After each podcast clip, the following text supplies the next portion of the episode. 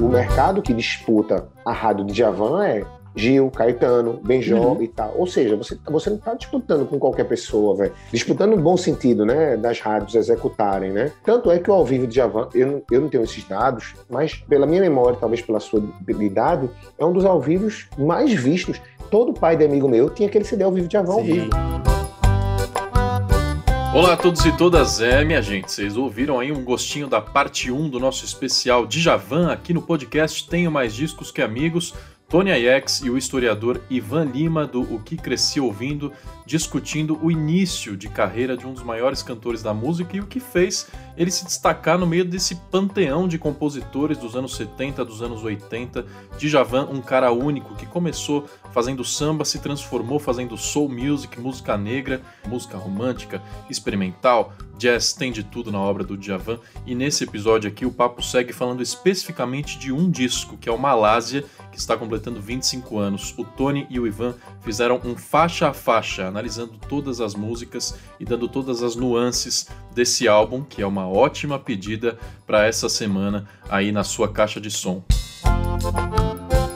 Então, ó, se não ouviu a primeira parte, recomendo que dê um pause aqui nesse episódio de hoje, volta na semana passada, 30 minutinhos, aí você vem e completa com mais 30 minutinhos aqui, falando da fase atual do Djavan, os posicionamentos políticos dele inclusive, e o legado que esse cara deixa para a música brasileira.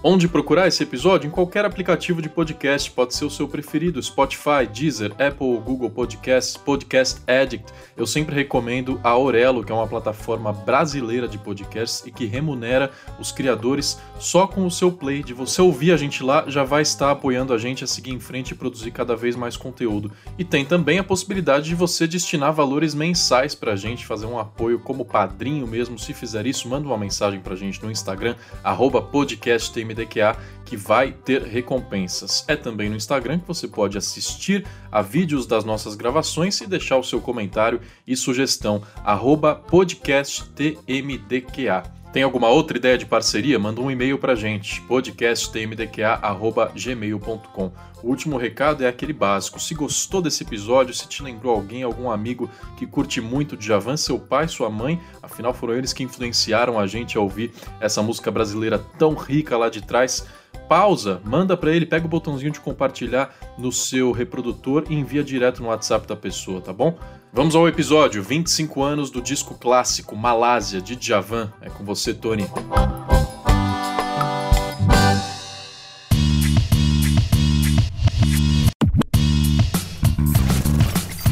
Tenho mais discos que amigos.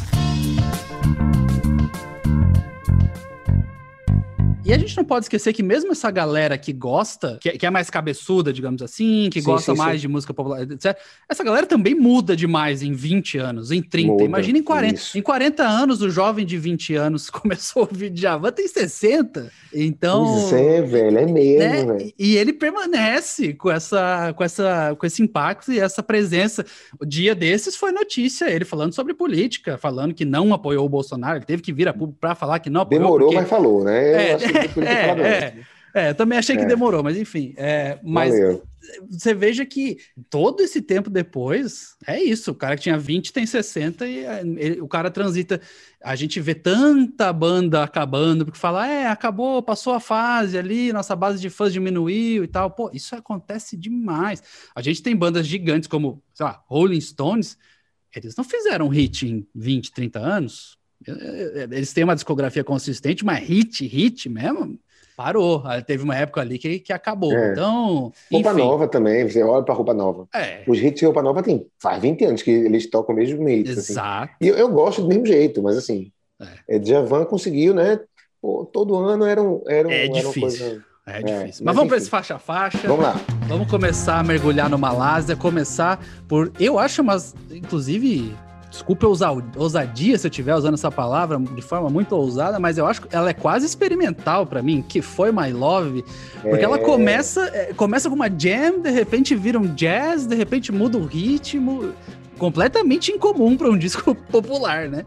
Faixa é, de abertura. É menos pop, talvez seja uma música assim, menos pop, né? E normalmente para abrir um disco, é algo estranho, né? Você tem que abrir um disco com uma coisa mais, mais pô, palpável, uhum. pop e tal, mas é uma sonoridade que, que é muito conduzida pela voz dele também, assim. E aí, uhum. é, é, como eu falei, Djavan tem ao seu favor o fato de cantar muito e cantar bem. Então, uhum. por mais que é, quem tá, escuta Djavan está mais acostumado a uma linha sonora tranquila, mais fácil de ser degustada, pop, tal, tal, tal.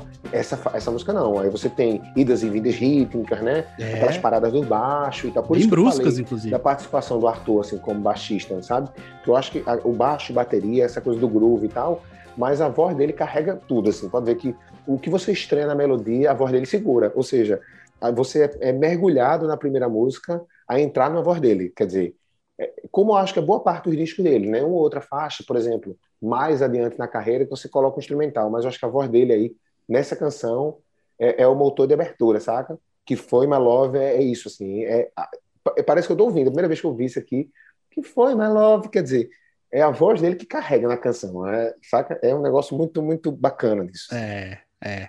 E aí a gente vem a segunda faixa, logo na sequência, Seca, que, enfim, não poderia ser mais nordestina, né? Tradicionalíssima, cheia de elementos locais e, e a coisa do lamento, a coisa do, da realidade, da, da, assim, logo de cara fala sobre a seca e fala de forma que aquilo que você falou da tristeza e tal, que ele aborda, tem muito disso, mas também tem muito do, imagino eu, do querer falar, querer mostrar coisas que viveu e viu e viveu, né? É, e é uma canção assim, apesar de ter uma letra sofrida, né? Uma letra triste e tal, uma letra muito visual, né? Da seca muito, muito. e tal, e, e falar. Eu, eu, lembro que ele fala sobre a, a, lógica de Deus, assim, né? Por que será que Deus pôs ali o que o, o, o ser isso é para ser assim, né? Por que será que Deus escolheu o Nordeste? Me lembra até uma lógica que eu perguntava a minha mãe quando era mais jovem, tem uma música que diz assim, era um samba, diz assim, Deus é brasileiro, Deus não pega ônibus nem lotação, Terra Samba uhum. cantava isso. Só que a, a, diferença disso aqui, do ponto de vista pop, é que é uma música que traz tristeza, traz reflexão, mas ela não é uma música que lhe angustia, lhe coloca para baixo, saca? É uma música que lhe propicia muito mais a reflexão pela uhum. formação melódica do que a tristeza. Porque eu acho que tem que ser isso mesmo, assim, o que há de ruim, triste, a gente não vai mergulhar na tristeza, a gente tem que tentar transformar a tristeza, saca? É, ou seja, o que é ruim a gente tem que transformar em algo que é bom. Então é uma música que assim, tem uma sonoridade muito bonita, né? tem uma letra assim, forte do ponto de vista reflexivo, mas que musicalmente é, pô, é, é força. É, é uma música muito forte, assim, né? Sim. E como eu falei, aí sim, aí eu acho que é, é, é a voz dele, mas, mas com elementos assim, bem lineares de musicalidade, né? com arranjos mais comuns ao modelo de Javan. E, enfim, é uma música que eu acho muito bonita, assim, muito bonita. Não. Sem, sem dúvida. E aí, já pegando o gancho, vem para a terceira faixa, que é justamente Nenhum Dia, e pegando o gancho nessa tua fala aí, porque para mim também é uma. Se você pega a letra sem a música, só olha, uhum. lê, ler a letra assim, né? Lê como se fosse, enfim, um relato do autor, você poderia ficar muito triste. Mas a partir do momento que você ouve a, a forma como ele adaptou e arranjou, ela é, para mim, ela é mais aconchegante do que triste. É. é. Que é um pouco do que você falou de seca, assim, tipo, poderia ser muito de jogar para baixo, mas não é, ela é reflexiva. E para mim, nenhum dia é um pouco disso também. Ela é mais aconchegante do tipo, te convidando para compartilhar um momento do que triste, né? E poderia ser muito triste. Eu concordo, eu acho também. Inclusive, é uma música meu carrossel, meu carrossel não, mas assim, meio sei lá, talvez barca, aquelas barcas de parque de diversão, porque tem os momentos altos e baixos do sentimento. então, tipo assim, ele faz longe da felicidade, todas as luas, a música cai. Aí te desejo como ao ar, aí tipo, és manhã, natureza das flores, mesmo por toda. Aí vem um agudo, uhum. ou seja, tipo assim, a música tá lá em cima, aí cai, você, pô, tá meio triste, de repente vem ele faz shakes árabes e tal, ou seja, é uma, é uma musicalidade muito de Javan isso, né? Tipo assim, é. de causar muitas sensações dentro da mesma canção, e é algo que te balança, não é uma música assim, ai meu Deus, com a voz linear, aquelas aulas chatas que a gente tem na escola, do professor que só fala no mesmo tom. Não, quer dizer, você tem do, até tanto da letra, mas assim, principalmente da imposição vocal, é subidas e descidas que lhe, lhe, lhe lhe entristece na hora certa da música, mas também lhe anima na hora certa. Eu acho que os shakes árabes é uma tomada. Você, caramba, velho, um dia frio, de repente os shakes árabes. né? Eu acho essa música, de fato, é amor. Veja, Amores Gris, aí você faz, caramba. Eu, eu, eu adolescente, eu com 10 anos, 11, ah, vamos procurar o que são amores gris. Então, quer dizer, e ainda tem isso também da imaginação, da, da, da, da hermetização do vocabulário, né? Que quando você gosta de um artista que seja pop, você vai lá eu não sei o que quer dizer essa palavra, não, mas eu vou procurar só uhum. por causa disso. Eu acho que o uhum. artista também tem um pouco esse papel, né? De estar tá, aos poucos é, estimulando não só a criatividade, mas assim, o vocabulário. Nem um dia é, é um clássico, é um Total. clássico máximo, assinatura incrível. Adorei a comparação que você falou ali do barco do parque de diversão. Aqui no Paraná chamava barco viking. Não sei se é? aquele é, que vai e volta assim, né? Eu dá o ah, SUS. É. barco viking. É, tem, tem, sentido, que ótimo. É, é que massa. Ado, adorei a hora que você comparou. Que Quarta massa. faixa não deu com ponto de exclamação, mas eu não sei se no Spotify, inclusive até você pode olhar no CD aí, no Spotify tá com ponto de uhum. exclamação e reticências. É... É, aqui é reticência só, não tem exclamação, só... não. Ah, então, ó, você veja, né? Aquilo que eu tava falando. sentido, né? O que eu tava falando antes, exatamente. Aqui é não deu. Não tem. Não, é. No encarte, não. Veja que engraçado.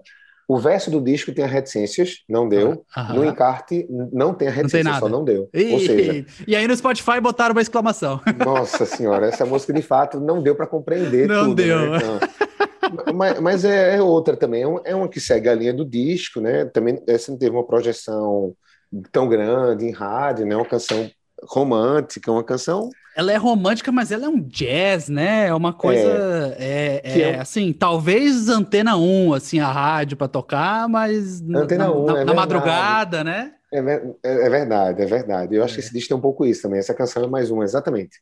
Com essa sonoridade, concordo.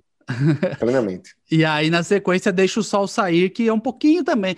É mais, mais feliz, mais jam, mas também não é a coisa mais fácil do mundo de, de emplacar em rádio pop e tal.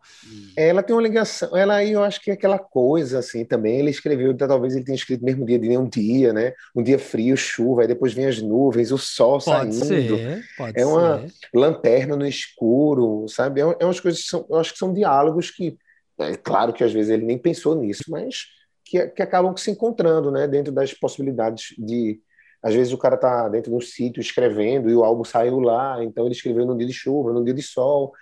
E às vezes você pode compreender o processo produtivo, né? Também eh, ninguém estava lá na, na produção ou co-produção do disco para entender.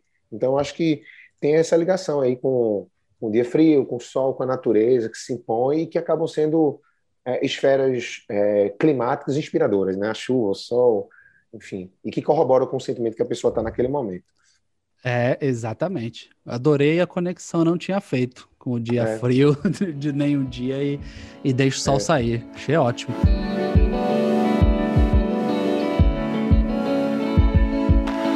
A faixa seguinte é uma faixa dupla, tem uma barra, tem a calma e sem você.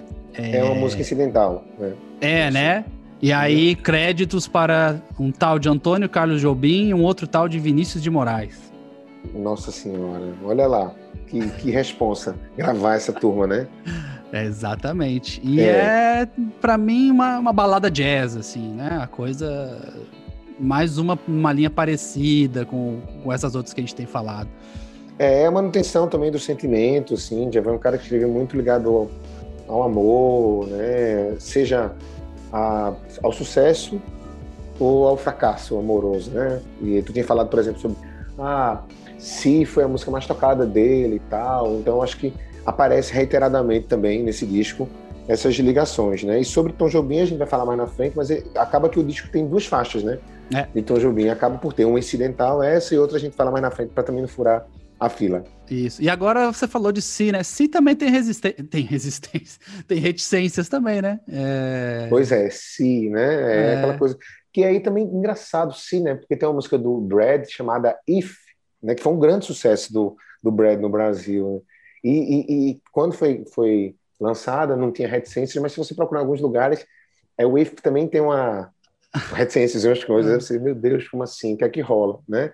Enfim, né, Djavan, aquele disco é muito, é muito bonito, o que, o que é a música do, do Si, né, que tem um sucesso dele também com Orlando Moraes, mas já é tema para outro, é, para outro podcast. É, É, mas agora a gente estava falando, voltou aqui para mim e eu lembrei que também tem. É, próxima música, Irmã, a Irmã de, de Neon, Neon, né? É. é. confesso também que é pronto, é mais, é mais uma, uma, música assim com canção de temática amorosa e me chama também, como eu falo, o, o Arthur no, no, contrabaixo, eu acho que a, a, presença assim, o saxofone, trompete, isso é um negócio que eu acho massa, velho, na obra dele, né? Você ter sax, trompete e tal que dá aquilo que a gente tinha falado do paralelo com Steve Wonder, da ligação, né? É de você ouvir Sir Duck, você ouvir o Are the Sunshine of My Life, e perceber a sonoridade do diálogo que há entre eles, assim. Djavan sempre tentou colocar, pelo menos nos últimos, nos últimos não, né? No começo dos anos 80 para cá, tem a presença, assim, desse elemento jazzístico, né? E ele sempre deixou claro que era fã do jazz, mas também do, da soul music, do sax, do trompete, o que dá a ele a cara de Javan, né? Quer dizer, a assinatura dele passa por aí. Eu acho que você vê, quem lembra de Javan não lembra tanto de samba, né? Lembra de um outro samba, Cerrado, lembra de Fato Consumado, Flor de Lis,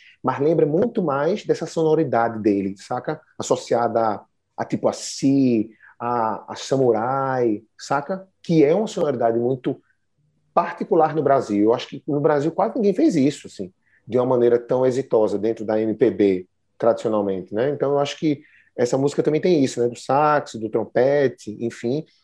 E depois, né? Eu acho que a próxima faixa é Cordilheira, né?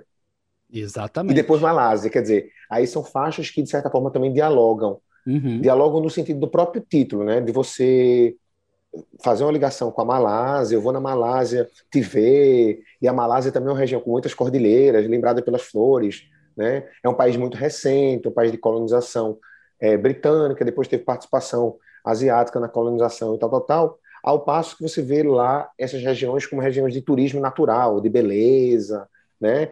amorosos. Então, tipo, essas pessoas vão lá, assim, coisa romântica, nas flores, nos bangalôs e tal, tal, tal. E aí também faz uma reflexão para o cara. Eu acho que também é um convite o disco de Cordilheira e Malásia, a pessoa ir saber o que é Malásia, né? Sim tá? o que é Malásia, onde é a Malásia, as origens culturais da Malásia, né? como é que se escreve, por que a Malásia está citada nesse disco, tá entendendo? Eu acho que então tem isso, né, é, de você perceber toda a origem significativa do, do das canções, né? E Cordilheira e Malásia acabam que vêm juntas no disco. Exatamente. Antes, as duas de Coração Leviano. Ah. É, esse é o samba, né? Samba clássico, né? Clássico, não tem como categorizar de forma diferente a hora que você ouve, e também de um outro grande nome da música brasileira, né? Que é o Paulinho da Viola, né? A gente tinha falado na primeira parte que essa, essa música poderia ter entrado no Área, que é um disco que ele fez recentemente pela Biscoito Fino, que ele só canta música de outros compositores. Uhum. Eu acho que a sonoridade é muito muito bonita, assim. E, e, foi a primeira vez que eu ouvi Coração Leviano, né? Quer dizer, eu nunca tinha ouvido na voz do Paulo da Viola e para mim foi um choque, porque são vozes completamente diferentes, né? Paulinho Sim, com aquela voz mais intimista, uma sem voz dúvida. muito mais do sussurrar no ouvido, aquela do samba, né? Um, um, um, grande cantor de uma classe, tal, tal, tal. E aí de repente eu conheci Coração Leviano com ah, Coração Leviano, com aquele agudo, com a coisa do Javan e que volta e também e aí volta um pouco para aquele Djavan do samba, que massa também, né? Sem deixar de lado aquilo que é um pouco raiz dele, né? É. Que é o, o é. samba. Tava lá no primeiro disco dele. Flor de Lis talvez seja Fato Consumado. São sambas assim imortais. Então acho que Coração Leviano é um disco, é uma canção pô, muito muito bonita, assim, muito bem presente e carimbada nesse nesse disco, assim. Sem dúvida, e ele, ela inicia uma sequência de final desse álbum de versões, né? É, Coração Leviano, a décima faixa, aí a décima primeira, Smile, na, em português ganhou a versão Sorri, uh, e é uma música de Charles Chaplin, né? Uma música que isso, tem vers versão isso. famosa de Nat King Cole, mas que e outros, né? Mas tem uma, um fato muito marcante dessa música é que um tal de Michael Jackson falava que essa música era a favorita dele. Assim. É, chegou a dizer que batia mais forte quando ele ouvia Smile. E aí, como você fala da voz dele lá no começo, quando ele conduz em Que Foi My Love, essa é uma faixa que é a voz dele também protagonista, né? Do Djavan, no caso. É, e, e, é justamente talvez a emoção dessa canção, Smile, que é uma música muito bonita, né? A versão brasileira, a versão do João do Barro. O João, o do Barro tem muitos clássicos na música brasileira, inclusive naquela coleção da, da Folha de São Paulo, Raízes do Brasil, de vários anos atrás, né? Vi um livro e tal. Saiu um dos fascículos dedicado ao João. E uma versão muito antiga, é feita no Brasil e que o Djavan resgatou nesse. Não é do Djavan, né? Para quem está ouvindo a gente, o Djavan não é o, a versão brasileira, não é dele, é de João de Barro, que é um compositor assim, famosíssimo no Brasil, como compositor, né, dentro dos grandes. E essa canção fez muito sucesso de fato no mundo todo. O Michael Jackson falava reiteradamente, tocou no funeral do Michael Jackson, né? É, essa música, não lembro de quem cantou agora, mas tocou Nossa, no funeral. Também. É, tocou no funeral é, dele e é uma música que demanda basicamente a voz, né? A voz que vai conduzir uhum. a emoção. É uma música assim, muito forte emotivamente e, e, é como eu falei, eu acho que não só ela, mas a próxima que a gente vai falar também, uma, algumas músicas demandam um pouco mais sentimentos da voz. E Javan conseguiu fazer isso, né? Ele não ia cantar uma música dessa como se estivesse cantando Samurai. Sim. Ele soube fazer muito bem, né? Você saber levar é, o, o, volume, não no sentido da altura, mas o volume que aquilo demanda emocionalmente da canção para a canção. Eu acho que eu acho que Sorrir é, é muito especial na voz de Javan eu acho que se tem outras versões brasileiras que eu já ouvi, é, para mim essa é aquela que fechou a gaveta. Quem gravar vai saber que vai ficar em segundo lugar como melhor, porque é, eu acho que foi uma versão assim, muito feliz, principalmente, né, quando a gente leva em consideração um Brasil em 96 assim complexo, né, um Brasil muito desigual, os conflitos de terra em 96, seca. Aí, aí, veja, uma observação desse disco, para a gente compreender historicamente. Ele tem a música Seca, né? Ele tem a, é, essa música Sorrir e a gente vai falar da próxima, que, são, que tem uma ligação também com esse tema. Em 96 a gente viveu o que no Brasil? 95, 96 e 97 foram três anos com muitos conflitos no campo, né? Muitos movimentos de reforma agrária. Talvez essa geração não conheça, mas a nossa conhece. Eu lembro muito de ver todos os jornais conflitos mesmo. Eu Sim. lembro até que o ministro, o ministro da reforma agrária era Raul Jugman, Fernando Henrique Sim. Cardoso. E nomeadamente coincidiu com aquelas as últimas praticamente grandes secas que assolaram o Nordeste, aquela ideia de que o Nordeste seco, boi morrendo e tal, tal, tal. Então o disco ganha outro significado, né, um significado mais sociopolítico se você observa seca, você observa Ismael naquele momento de tanta dureza para o Nordeste, que é a região oriunda do Djavan, e que gravou uhum. música chamada Seca nesse disco, uhum. e que vai encerrar com a faixa que a gente vai falar mais na frente, onde ela foi empregada. Portanto, eu acho que Ismael é uma, uma que tem um significado, uma canção que tem um significado muito forte para os Estados Unidos, né? No contexto de Chaplin, que foi um grande cineasta de denúncias sociais, mas que acabou tendo um significado também brasilianista, né? No momento em que foi gravada do disco, sabe? É, sem dúvida nenhuma.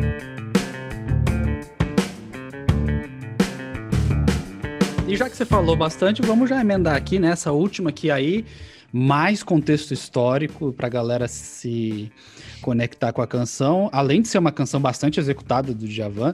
Desse disco, claro, nenhum dia 14 milhões de plays aqui, mas essas duas últimas, é, a versão de Smile tem 2 milhões e 400 mil, e Correnteza, faixa de encerramento, tem quase 2 milhões de, play, um, de plays, 1 milhão 826 mil 183. Então, tem todo um contexto sobre o qual você vai falar agora, uma canção de Tom Jobim, para começar, e, uhum. e deu certo, né? Uma, assim, entre o, ali no hall de grandes sucessos do Djavan, essa música aparece também. Pois é, a gente estava falando antes também da gravação, uma coisa que me chamou a atenção foi isso, assim, é uma memória afetiva para mim. Eu, eu ouço a música, eu lembro da novela também, né? O momento que que eu assistia novela muito em casa. Criança mais jovem ficava com, a avó, com a filha, vendo televisão, porque não tinha computador, não tinha internet e tal. Sim. E O Rei do Gado foi uma novela assim que marcou muito, porque era uma, uma novela com muitas. Era muita informação. Eu não entendi quase nada assim, criança, mas é, muita informação.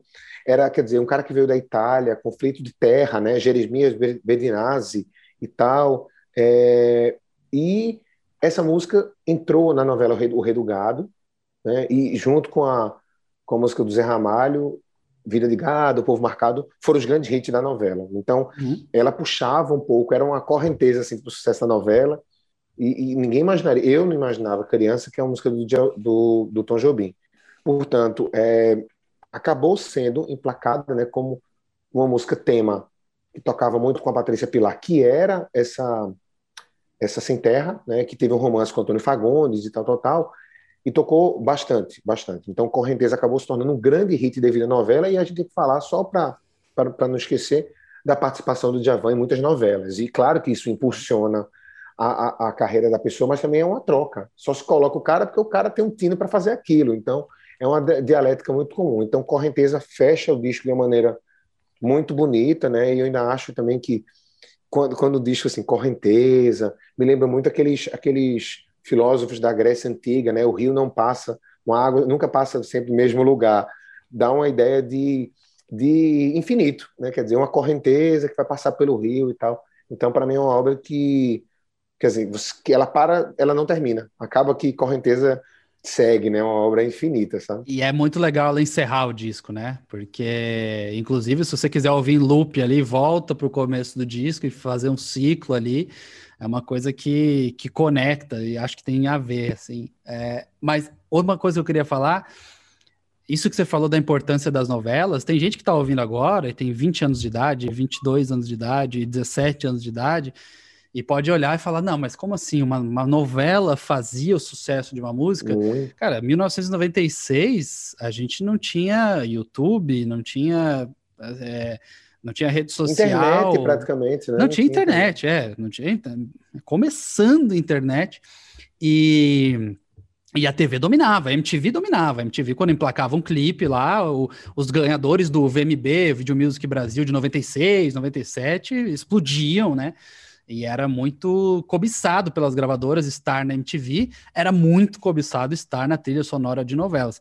Você tinha as trilhas sonoras vendidas em CD, né? Então você tinha lá a trilha sonora do Rei do Gado vendida e tal, mas estar em uma cena e ser a música tema de algum personagem, se era personagem principal, então, né, Ivan? Putz, aí aí mudava Chorava, o game, né? mudava o game completamente, Isso. assim. Então, do mesmo jeito que hoje tem estratégia, ah, pô, o pessoal tá tentando emplacar no TikTok com dancinha. Cara, as estratégias eram fazer pitch para Rede Globo, principalmente, e fazer, olha, eu tenho uma música perfeita para isso. E aí eles, ah, realmente essa música é perfeita para essa cena.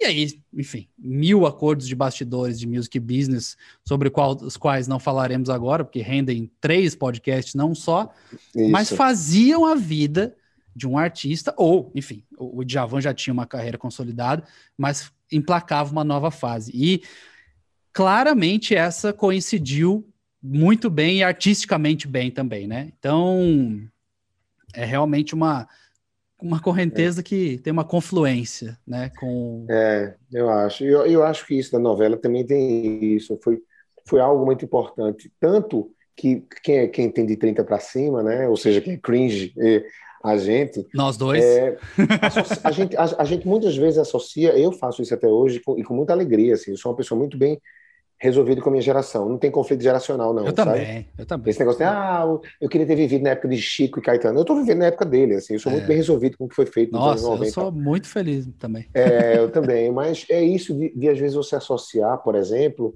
é, uma música a determinado personagem, a determinada novela. Hum. Por exemplo, essa música Correnteza, para mim, é a música do Rei do Gado, quer dizer, eu lembro da música e tal. Do mesmo jeito que eu escuto aquela música A Viagem, eu lembro da música do Roupa Nova.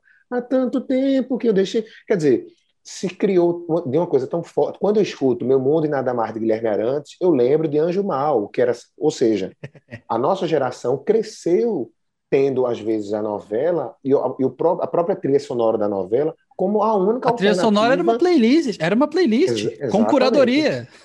Com curadoria. Então foi aí que a gente teve essa sorte também, né? E de o mercado não ser tão difuso, de ir entendendo. E muitas vezes as, as pessoas, pô, Ivan, como é que é tanta coisa de música brasileira e tal? Pessoas que têm às vezes cinco anos a, a menos que eu, né? Aí eu disse, não, pô, porque eu tinha um encarte do CD, uhum. e lá na novela, por mais que o encarte das novelas não tivesse a letra, porque antigamente não tinha, eles não, colocaram depois, né? Não, é. mas, mas tinha pelo menos o compositor e tal, né? E aí e aquilo servia de gatilho para que você fosse até o artista. Então, eu acho que o que faz hoje o Spotify, no sentido de você colocar no aleatório, de lhe jogar para um artista, né? Ali, aí você escolhe, a, a, trilha sonora tinha isso, né? De você olhar e dizer, ah, pronto, então eu vou atrás desse cara. E Djavan é um cara que figurou muito, assim, muito no universo das novelas, né? É, às vezes com música, com a própria versão, às vezes outras pessoas gravando ele e tal, mas eu acho que é um cara é, que também teve essa participação, e que bom, né? Porque a novela o projetou né, para um público que talvez sem dúvida. não tivesse chegado. Sem dúvida, sem dúvida. Eu acho que foi um casamento muito interessante. Às vezes a gente tem algumas alguns arranjos puramente comerciais, mas não é o caso, com certeza absoluta. Ivan, a gente vai chegando ao final desse papo e por mim ia longe, a gente poderia fazer um de cada disco dele, mas aí seria o Rafael Teixeira iria me matar na hora de editar os episódios, porque iam durar cinco horas, seis horas. Então, a gente vai encerrando por aqui, mas falaremos mais em futuras ocasiões. Só antes da gente se despedir, quando o artista tem tanto disco assim, uma discografia tão extensa e tão importante, sempre fica aquela coisa, quando chega alguém novo e fala, Ivan, cara, eu queria começar de Javan, por onde eu começo? É, né, o que, que você recomenda para eu ouvir primeiro? O uhum. que, que você acha do Malásia? Que, que, que ele, qual que é o retrato dele para a carreira do Djavan? E se alguém começa pelo Malásia ali e fala, não, eu vou ouvir o disco que tem nem um dia. Onde é que essa pessoa entra nesse universo tão vasto aí do cara? Ah, é um disco, é um disco bacana assim de começar a degustar a carreira assim, porque claro, é, não se tem, se você não fizer a leitura do passado, os discos dos anos 80 e 70 e tal, mas se você começa pelo Malásia, por exemplo, e vai para o próximo, que é o bicho solto, né, que aí vai ter Te Devora e tal, tal, tal, você vê que há uma ligação direta dos discos do ponto de vista sonoro, e não se estranha. Então, do mesmo jeito que nenhum dia é um hit, tem uma certa musicalidade lá, lá, lá, lá seca, tal, ele vai chegar em, em, em Bicho Solto e vai dizer, pô, que massa, velho é, te devoram, saca? Uhum. Vê os sinais, te confundem da cabeça aos pés. Então, é um disco. Assim.